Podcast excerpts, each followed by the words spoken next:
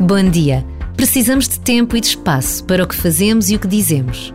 Acontece o mesmo com a oração. De forma pública ou não, a oração pede tempo. Pode ser tão breve como este minuto que passa, ou tão longa que necessite das horas de um dia. E pede espaço. Pode começar num espaço isolado ou no meio de uma multidão. A experiência da oração precisa da nossa vontade para acontecer. Até pode bastar apenas a pausa de um minuto. O fruto da oração é sempre uma surpresa, porque vontade de Deus.